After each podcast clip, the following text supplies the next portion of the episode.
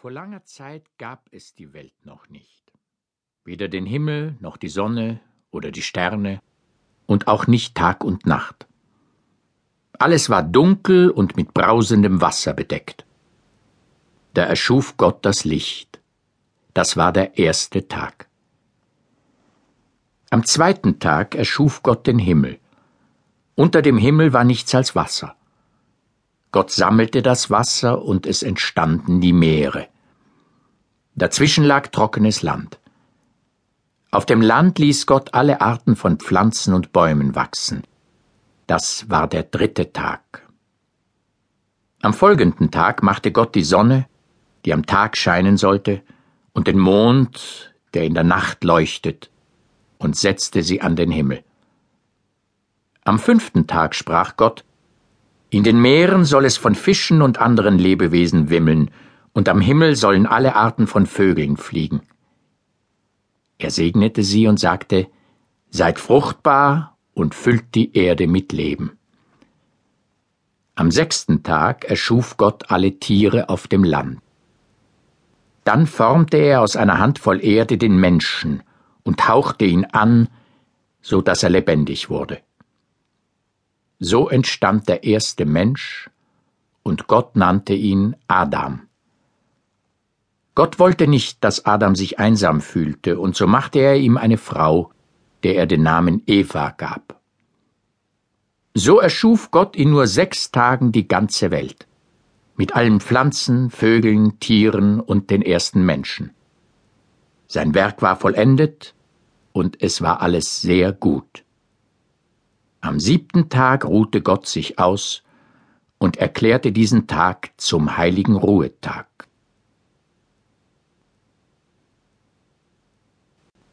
Adam und Eva Adam und Eva lebten in einem wunderschönen Garten, den Gott für sie gepflanzt hatte.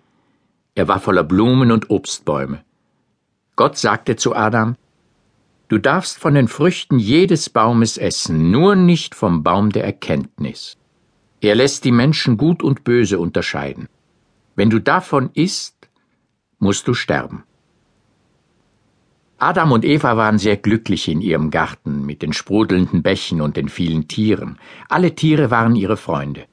Und an warmen Sommerabenden machte Gott mit Adam und Eva einen Spaziergang durch den Garten und unterhielt sich dabei mit ihnen. In dem Garten lebte auch eine Schlange. Eines Tages kroch sie in Evas Nähe und flüsterte ihr ins Ohr Hat Gott wirklich gesagt, ihr dürft nicht von den Früchten des Gartens essen? Aber nein, erwiderte Eva, nur die Früchte vom Baum der Erkenntnis, der in der Mitte des Gartens wächst, dürfen wir nicht essen. Wenn wir sie antasten oder davon kosten, müssen wir sterben. Ihr werdet nicht sterben, zischte die Schlange. Wenn ihr von den Früchten esst, werdet ihr so weise wie Gott. Eva ging langsam auf den besonderen Baum zu.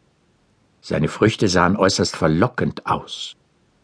Da pflückte sie eine Frucht und biss hinein. Als Adam dazu kam, gab sie ihm die restliche Frucht zu essen. Daraufhin schauten sich Adam und Eva an und merkten zum ersten Mal, dass sie beide nackt waren. Sie schämten sich voreinander und nähten eilig einige Blätter zusammen, um sich damit zu bekleiden. Am Abend ging Gott in dem Garten umher. Er rief Adam, wo bist du? Adam antwortete Ich bin hier. Ich habe mich versteckt, weil ich nackt bin. Wie kannst du das wissen? Hast du von dem verbotenen Baum gegessen? fragte Gott. Eva hat mir die Frucht gegeben, sagte Adam. Warum hast du das getan? wollte Gott von Eva wissen.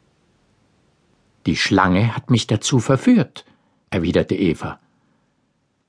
Weil ihr mir nicht gehorcht habt, müsst ihr meinen Garten verlassen, sprach Gott. Ihr werdet schwer arbeiten müssen, um euer Brot zu verdienen. Der Boden wird hart und steinig sein, und viele Dornen und Disteln werden darauf wachsen.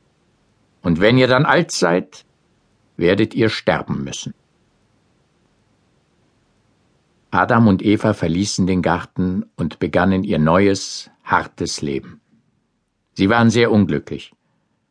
Gott befahl einem Engel mit seinem Flammenschwert den Garten Eden zu bewachen, damit kein Mensch ihn jemals wieder betreten könne.